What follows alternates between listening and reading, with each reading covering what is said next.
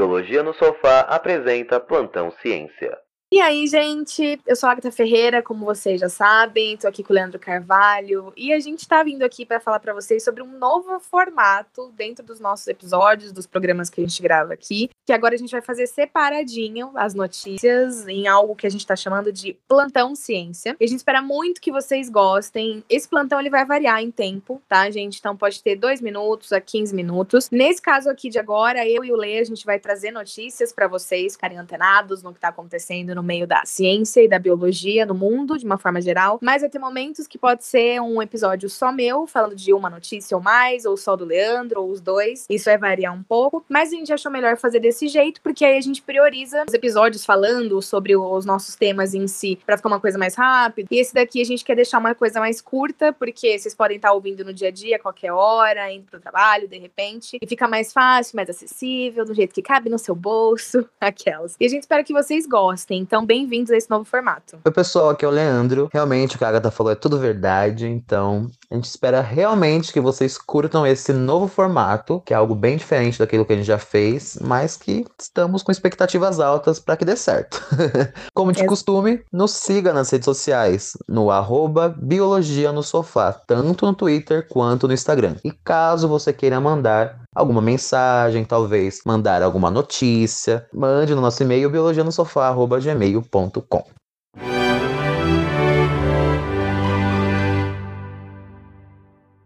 Árvores começam a dar frutos no Pantanal após queimadas e animais se alimentam. Conheça o menor réptil do mundo. Floresta da Tijuca, nova espécie de louva-a-Deus é encontrada. População de tubarões diminuiu 71%.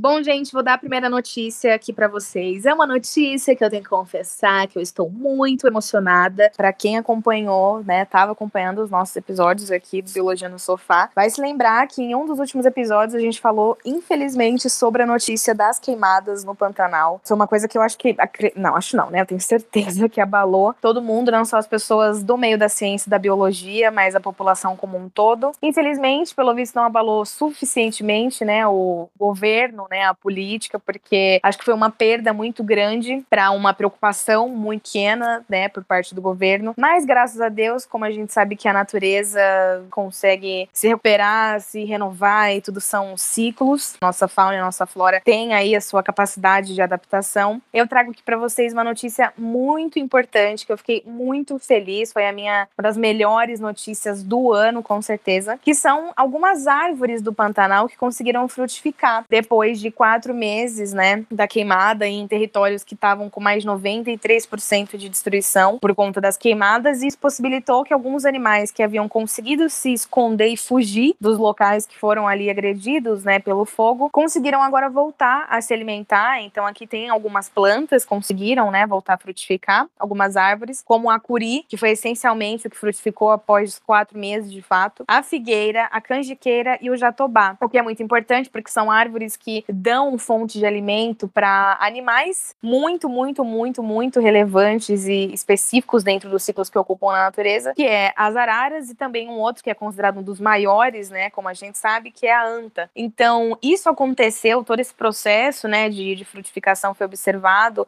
em uma reserva particular do patrimônio natural, uma RPPN, que é a Sesc Pantanal. Isso é uma esperança, mas não significa uma recuperação total do que foi destruído, do que foi atingido pelas queimadas queimadas, até porque nesse processo muitas fêmeas de diversas espécies morreram, o que acaba é, que travando, né, impossibilitando a reprodução de muitas espécies, que obviamente o macho não vai conseguir ali se reproduzir, propagar a, a espécie sozinho. E também muitos animais pequenos que são necessários foram mortos. Por que, que a gente fala que essa recuperação é a longo prazo e essa questão de importância de muitos animais pequenos ou das fêmeas que foram mortas? Porque a gente precisa ter em mente que tudo funciona de acordo com uma escala de uma cadeia, é, toda a questão de, dos nichos, das comunidades, dos ecossistemas que estão nos biomas, toda essa é, escala que é muito interligada e que qualquer desvio ali pode causar uma mudança é, que, que geraria uma tragédia inimaginável, né? Então, como a gente tem esse ciclo normal e natural de que você precisa ter os vegetais, que vão ser o consumo dos herbívoros, e esses herbívoros o consumo dos carnívoros, como existem esses níveis da cadeia, é todo um processo para isso voltar voltar a acontecer plenamente, né, como acontecia antes, tendo em mente que existem graus, né, de degradação, pode ser que algumas espécies tenham sido totalmente dizimadas ali no local, ainda não retornaram, a gente não sabe se vai retornar, e isso gera um impacto, já que um nível depende, está correlacionado com o outro, mas é de fato uma esperança. Bom, vamos então falar sobre o menor réptil do mundo. Cientistas descobriram esse réptil no norte de Madagascar, que na verdade é uma espécie de camaleão muito,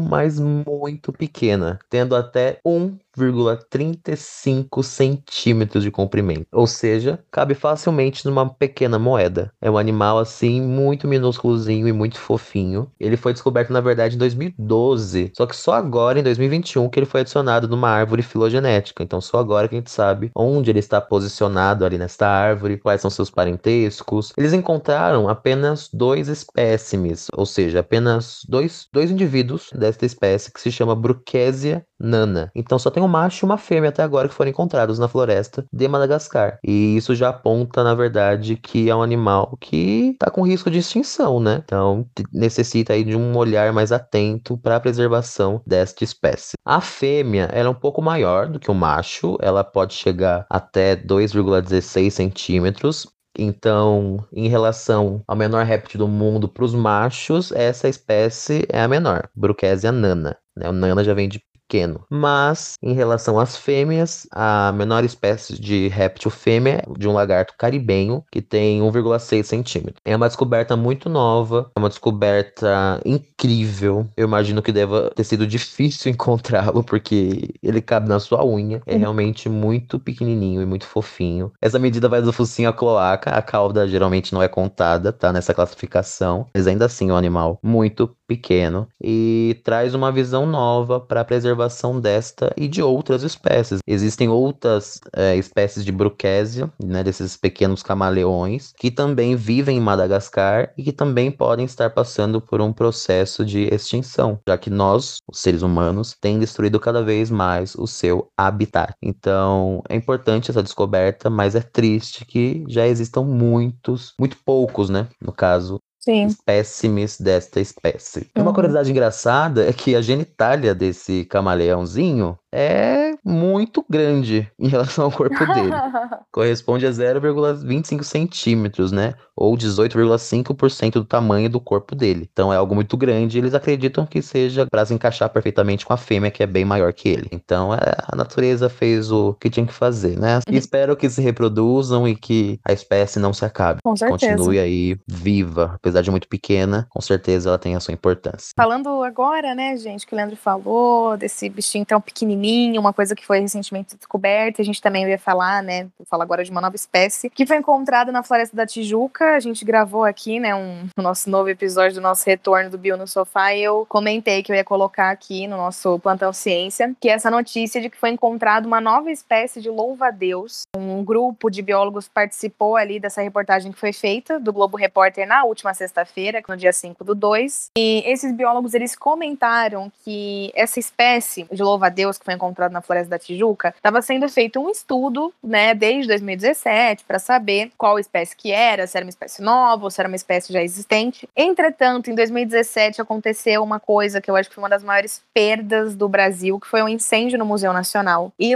muito se perdeu, né, se eu não me engano, acho que até o nosso professor comentou com a gente, o Paulo, que parece que a parte de botânica não foi tão afetada quanto as demais, porém essa parte da coleção dos espécimes de louva-a-Deus, ela foi inteira, inteira perdida. Entretanto, apenas três é, espécies ali da coleção ficaram intactas, não foram atingidas pelo fogo, e foram justamente as três espécies que estavam sendo analisadas, estudadas pelos biólogos para poder desempatar, né, ver é, se realmente aquela espécie de louva-a-Deus que eles encontraram na Tijuca era nova ou não. E eles conseguiram descobrir através desses três que sobraram que é uma espécie nova, uma espécie que ainda não havia sido descrita, encontrada, é, e eles decidiram fazer uma homenagem, né, por ter, por ele ter ali sido identificado, tendo em vista todo o estrago que foi feito ali no Museu Nacional, na sessão do, do Louva-a-Deus, eles decidiram fazer uma homenagem na hora de nomear a espécie, e essa espécie chama Louva-a-Deus Fênix, né? Justamente porque ele literalmente ressurgiu ali das cinzas, né? Nesse caso dele. E aí o nome científico é Vates Phoenix, Phoenix, né? E eu achei muito interessante isso, porque um dos biólogos que estava falando sobre essa descoberta falou: olha, a gente publicou um artigo sobre isso recentemente, pode parecer uma coisa pequena, é, mas louva a Deus, é uma vida pequena, porém ele falou uma frase que eu achei incrível, que toda, toda pequena vida, toda vida é preciosa. E o louva a Deus, ele não é hum, venenoso, né? Ele não representa nenhum risco, assim, à, à saúde humana, né? E como eu já falei outras vezes, eu até volto a comentar comentar aqui com vocês, a gente precisa, é, acima de uma questão de interesses maiores, a gente precisa priorizar fauna e flora, porque a possibilidade de existência do ser humano no planeta Terra é a natureza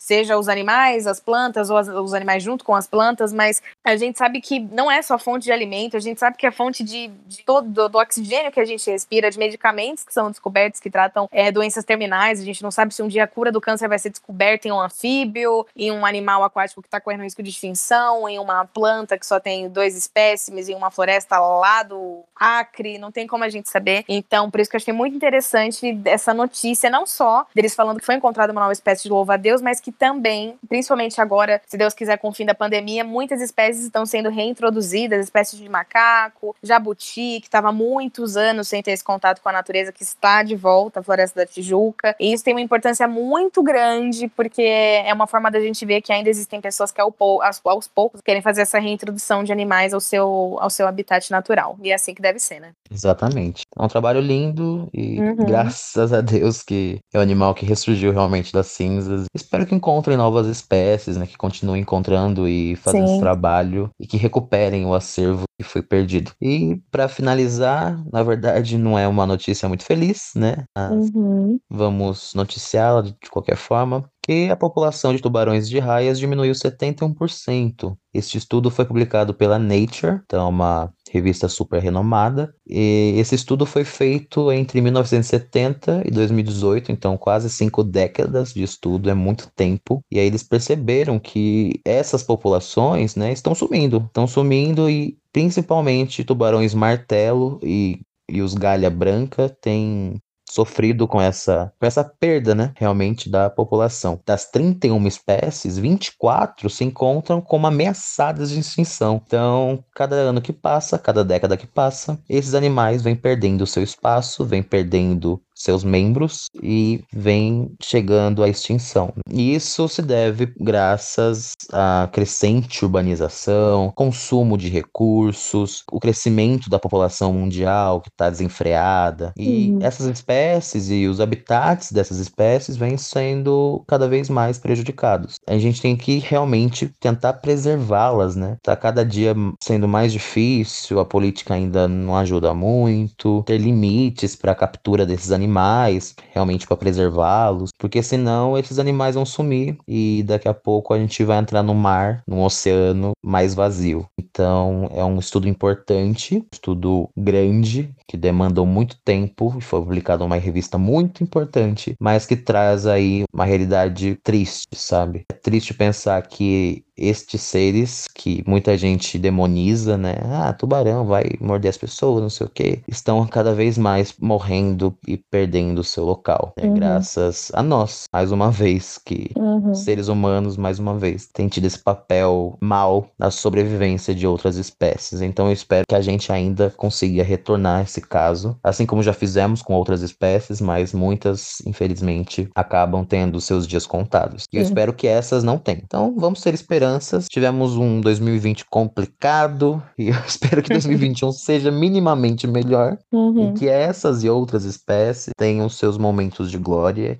Assim como eu desejo que nós aqui no podcast e nossos ouvintes também tenham, né? Amém. é isso. Muito obrigado a todos que ouviram até aqui. Este episódio, como vocês perceberam, é bem mais curto. Espero que vocês tenham gostado desse formato. Como dissemos no começo, deixe seu feedback, tá? Não Por se favor. esqueça. Isso. e daqui a alguns dias estará é, sendo lançado o episódio, aquele episódio normal, mais longo, que a gente aborda um tema e vai ser biologia no dia a dia. Então a gente vai falar, uma, contar uma historinha ali, falando de coisas que acontecem no nosso dia a dia que envolve a biologia, que envolve ciência. Exato. E isso é muito importante para qualquer pessoa. Então, por favor, não deixe de, de, nos ouvir. Espero que vocês continuem com a gente aí acompanhando e deem o feedback de vocês, como o Lê falou. Tchau, tchau e até a próxima. Tchau, gente.